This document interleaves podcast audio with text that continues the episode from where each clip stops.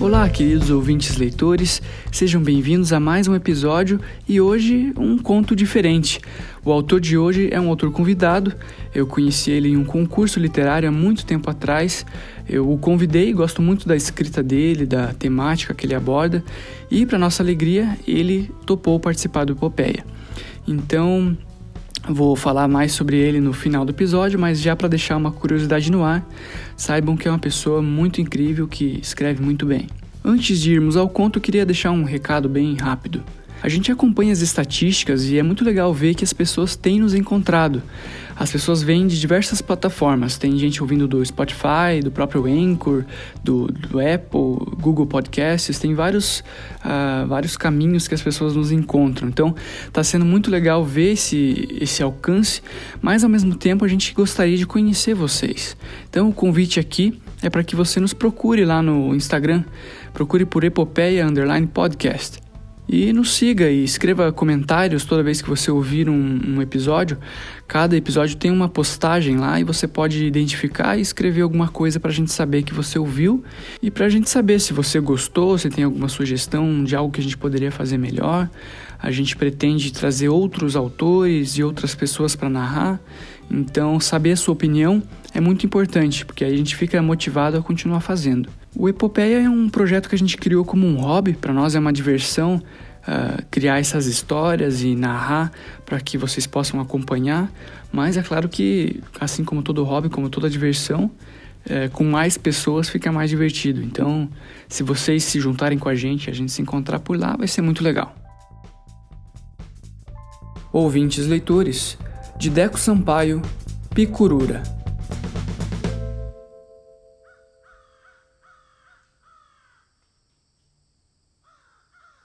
Picurura era o nome dele. Apenas um nome, mas o suficiente para todo tipo de chacota. Pica o quê? Peruca? Que nome mais patético? Um maldito índio na universidade. Como isso aconteceu? Ele não passa do primeiro ano. Esse povo tem dificuldades de raciocínio, não suporta atividades intelectuais do nosso nível. Só pelo nome já será reprovado. Índio bom é índio morto eram os comentários nos corredores do curso de agronomia. O curso enfatizava técnicas de monocultura, tendo pouco interesse por conceitos voltados à cultura indígena, como agroecologia e sintropia, ou até mesmo desenvolvimento sustentável. De forma geral, aprendia-se a ganhar o máximo lucro no menor tempo possível, com pouca variação de produtos e técnicas, exaurindo solo e diminuindo vida concluía Picurura nas conversas com alguns poucos colegas. Além de uma tensão ideológica, havia também uma tensão racial, que era alimentada pelas feições impopulares de Picurura. A pele de tonalidade acastanhada, a testa baixa, a falta de barba, os olhos oblíquos, o nariz achatado, a boca volumosa e a expressão pacífica eram características tidas como inferiores diferentes da maioria. Como se não bastasse, ele ainda possuía outras peculiaridades físicas que geravam, até mesmo entre os índios, ojeriza. Sua estatura era demasiado baixa e seu cabelo possuía uma tonalidade avermelhada incomum. Nada disso importa mais. Depois daqueles eventos, tudo mudou. No dia fatídico, Picurura acordou diferente. Sentia-se febril e com tonturas. O sol ainda não tinha raiado e ele saiu da rede cambaleando. Dormiu na rede de novo, Pico. Vai pegar um resfriado. Falou seu pai quando viu o garoto surgir na porta da cozinha. Eu prefiro, você sabe. Nem vento fez essa noite. Mentiu, pois o vento havia sido intenso e o estado febril talvez fosse por isso. O pai resmungou algo e terminou de passar o café o menino passou manteiga no pão e acrescentou mortadela. O pai ficou apenas no café. Você nem precisava ter acordado tão cedo hoje. Claro que precisava. Hoje vai ter uma palestra logo no primeiro horário. Não posso faltar. Não por causa disso. Como assim? Acho que você não vai precisar caminhar até o ponto de ônibus, disse o pai sorrindo e coçando a volumosa barba. Picurura olhou desconfiado para o pai.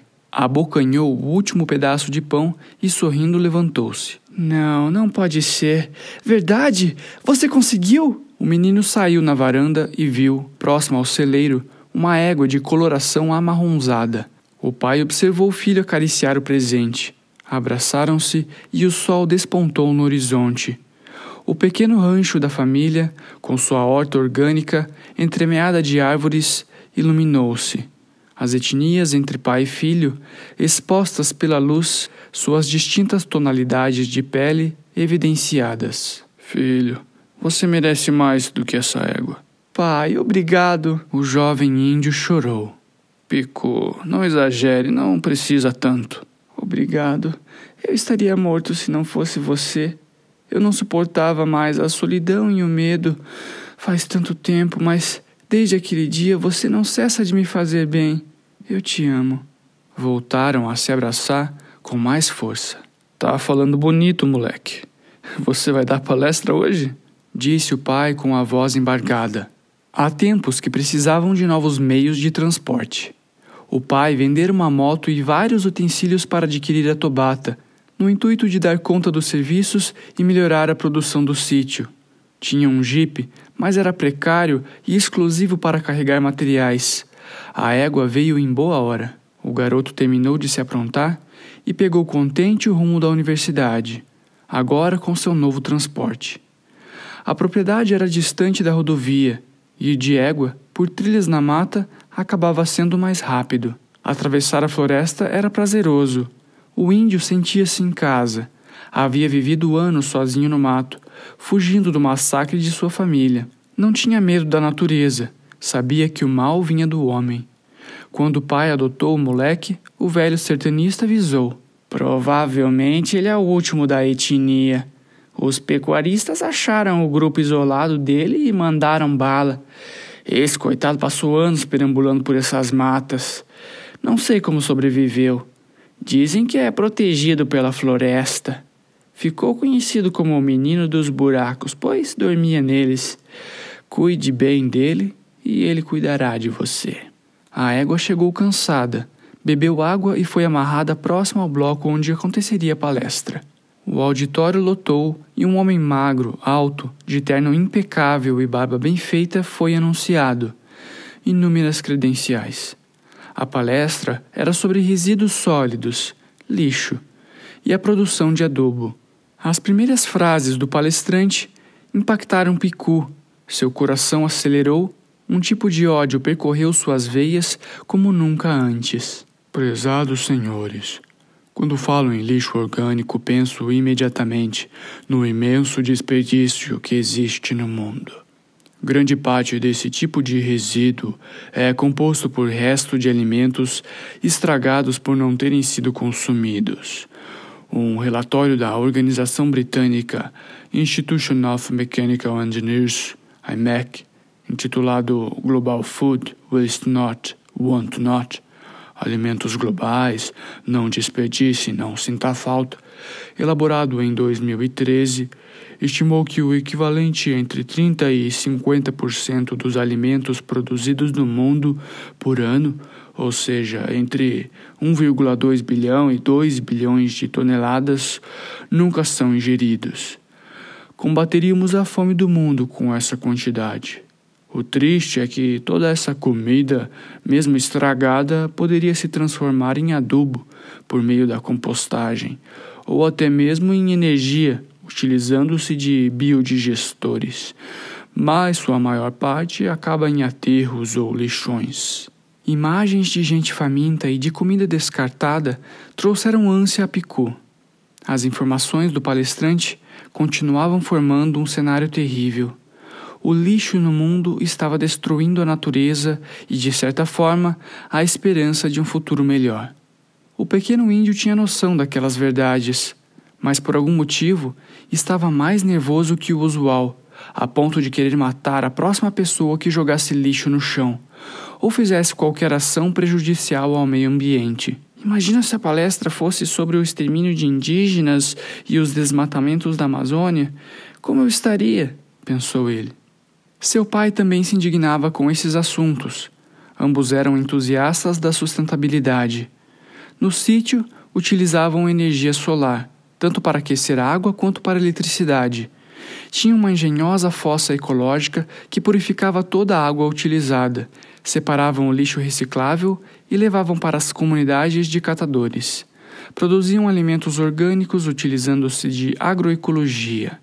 Mais da metade da propriedade era coberta de floresta, onde executavam rondas para assustar caçadores. Perto do final da palestra, seu mal-estar foi tanto que teve de se retirar. Foi ao banheiro. Enxagou o rosto e intrigou-se ao ver que as veias dos seus olhos estavam inchando, manchando o branco de vermelho. No mictório, enquanto urinava, não percebeu que Paulo, o jovem que adorava atormentá-lo, entrou silencioso no local. O empurrão nas costas fez o mijo se espalhar pela parede, calça e chinelo. A força brusca levou sua cabeça a bater na parede. Chegou a ficar tonto, mais pelo susto do que pela pancada. A risada marcante de Paulo se fez presente. Olha por onde mija, otário! Picu, envergonhado, recolheu o pênis e se ajeitou o melhor possível. Com o medo espalhado em sua face, foi até a pia. Lavou as mãos ao som dos insultos e risos de Paulo. Depois limpa o chão. Tenha respeito com as faxineiras. Não banca o coitadinho. Tá me ouvindo, seu bicha? Além de índio, é surdo? Vai voltar mijado para a sala? Picu olhou nos olhos do agressor. Seus olhos estão vermelhos. Tá fumando maconha? Sabia. É isso que você e seu pai produzem naquele rancho de merda. Me deixa passar, sussurrou Picu. Veio de égua? Tá rico, hein? Disse Paulo, sorrindo, mostrando os dentes brancos como cocaína e bloqueando a passagem. Usou o atalho da mata? Coisa de índio. Paulo tentou encarar Picurura, mas o índio não levantava a cabeça. Continuou seu discurso infame. Nós conhecemos bem aquela reserva. Eu e uns colegas caçamos de tudo por ali: paca, capivara, até uma onça esses tempos, uma maldita que estava comendo o gado do meu pai. Seus bichinhos queridos agora são comida e adubo, índio burro. Pico levantou o rosto e não se podia ver mais o branco dos seus olhos. Paulo assustou-se com um estranho acontecimento. Vaza daqui, seu drogado de merda! Volta para casa! Acho que seus olhos vão explodir! Paulo abriu passagem e Picu passou apreensivo. Não volta pela reserva. Meu pai mandou fechar o atalho. Aquelas terras são dele agora. Se você for lá, eu vou ficar sabendo. Avisou Paulo, rindo do caminhar de pés tortos do índio. Enquanto Picu procurava a saída do bloco, Sentiu uma náusea e, atordoado, lembrou-se dos tiros, do sangue que jorrou da cabeça de seu verdadeiro pai, dos gritos de sua irmã sendo arrastada pelos imundos brancos, das facadas e chutes no ventre de sua mãe, do fogo na floresta e da desesperada corrida que fez, impossibilitando sua captura. Antes de sair do bloco, rememorou a voz rouca do capanga, que antes de matar sua mãe disse: só falta seu filho, sua Índia nojenta. Essas terras agora são do progresso. Abriu a porta do prédio e respirou fundo. Sentiu a luz do sol e olhou para a floresta que se estendia no horizonte. Fazia divisa com o estacionamento da universidade. Sentiu o prenúncio de um alívio. Desejou se embrenhar na mata e nunca mais aparecer. O palestrante estava logo à frente, hora do descanso. Fumava um cigarro e não percebeu o pequeno índio. Picu, encostado na parede do bloco, sentia o coração desacelerar. No entanto, quando o palestrante arremessou a bituca do cigarro ao chão, o pulsar violento voltou e um suor intenso brotou na fronte do atarracado menino. O professor percebeu o estudante e meneou a cabeça, cumprimentando-o. Picu cerrou os dentes e correu. Jogou seu corpo veloz sobre as pernas do homem, que caiu batendo a cabeça em uma lixeira. A vítima, grog no chão, teve a impressão de ver um sorriso de dentes afunilados e sedentos na boca do garoto. Então veio a mordida, que dilacerou parte do pescoço e fez o chão ficar vermelho. O índio fugiu, numa velocidade estonteante, deixou o homem se esvaindo. O velho João estava aflito. Já era noite e Picu não voltara. Ele fumava o fumo que seu filho adorava e naquele dia achou mais forte e amargo. Uma caminhoneta parou na entrada do sítio e cinco homens desceram. João reconheceu o piloto. Era o Coronel Sanches. O corpo bonachão e o chapéu de americano o denunciaram. Os homens caminharam até a varanda. Boa noite, seu João. Boa noite, coronel. Aconteceu alguma coisa? perguntou João com um olhar irritado. Calma, homem. Só uma visita de vizinho, disse o gordo pausadamente. O coronel estava rodeado por quatro capatazes e ao lado estava seu filho, Paulo. Vamos entrar? Tomar um café? disse João levantando-se. Não se incomode. Seu filho está por aí? O Picu não. Tá tudo certo, gente. O coronel adentrou a varanda e sentou-se em uma banqueta. Os capatazes e o filho olhavam para todos os lados, atentos. Então, João, houve um ocorrido lá na universidade. Algo com um picu? Eita, relaxa, vou explicar. Um professor foi atacado por um aluno e está no hospital. Quase morreu. A descrição do agressor bate com a do seu filho. O delegado pediu que eu averiguasse, pois você é meu conhecido. Como assim? Olha, João, a situação é feia. O Picu pode nunca mais sair da cadeia. Mas quem disse que foi ele? É claro que não foi ele. João, existem testemunhas, disse o coronel tentando disfarçar o riso. João abaixou os olhos, soltando a fumaça de uma longa tragada. Como eu sou seu amigo, vim aqui para ajeitar tudo. Vou ser breve. Vamos fechar um acordo. Você me passa a propriedade e eu converso com o delegado. Você e Picu se mandam daqui livres, tranquilos. O que acha? João levantou da cadeira e apagou o fumo. Fez-se silêncio. A voz rouca de um dos capatazes rompeu a quietude. Coronel, tem pegadas do garoto por aqui. Ele foi pra mata. Então, João, o menino tá com medo, tá fugindo. Viver assim não vale muito, certo? João cuspiu no chão e falou: Você tá blefando, coronel. Um assobio surgiu forte vindo da mata. Pessoal, vamos dar uma olhada no mato. O moleque tá por aí. Tragam ele aqui. Vou ficar esperando com João e Paulo. Senta aqui, filho. Vamos prosear com João. Os capatazes armados seguiram pela floresta. Paulo e seu riso fácil sentaram em uma cadeira ao lado do pai. O assobio continuou a soar, cada vez mais distante. O moleque tá assobiando para pedir ajuda, João? É isso? O Picu nem sabe assobiar. Isso é besteira. Deve ser algum bicho. Um vento ruidoso derrubou o chapéu do coronel. No apanhar, o velho, incrédulo, viu o corpo do seu filho tombar. Sangue, a garganta cortada, ânsia, o jovem sem vida. O coronel sacou a arma para João. Como você fez isso, seu animal? gritou enfurecido. Eu não fiz nada. Eu não sei o que foi isso. Outra rajada de vento e dessa vez o coronel sentiu uma porrada na cabeça. Caiu de joelhos. Sua arma despencou para perto de João. Com as mãos trêmulas, João apanhou o revólver. O coronel olhou para João. Tinha uma visão turva. Seu merda, vai me matar? Você não tem colhão para isso. O vento voltou ivando, e João horrorizou-se ao ver a cabeça do coronel desmembrar-se e despencar. Ela rolou, parou aos pés do humilde agricultor. No breu, iluminado pela luz da lua, João viu um vulto que caminhava em direção à floresta. Tinha os pés virados, era atarracado, assemelhava-se a um menino e apresentava uma tonalidade vermelha nos cabelos. João, com prudência, seguiu a visagem. Picrura, é você? O ser virou-se. João viu os olhos vermelhos e os dentes afiados. Não mais. Pode me chamar de Curupira. O vulto correu, desapareceu. Gritos de horror dos homens na floresta puderam ser ouvidos. João olhou para a varanda e não havia mais corpos. Olhou para a porteira e a caminhoneta não estava mais lá.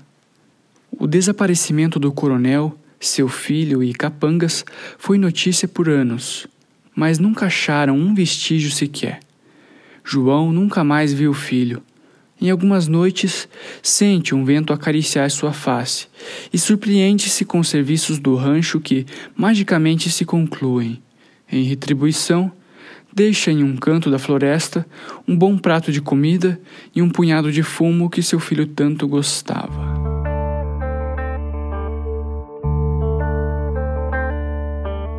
Obrigado por ouvir este conto até aqui.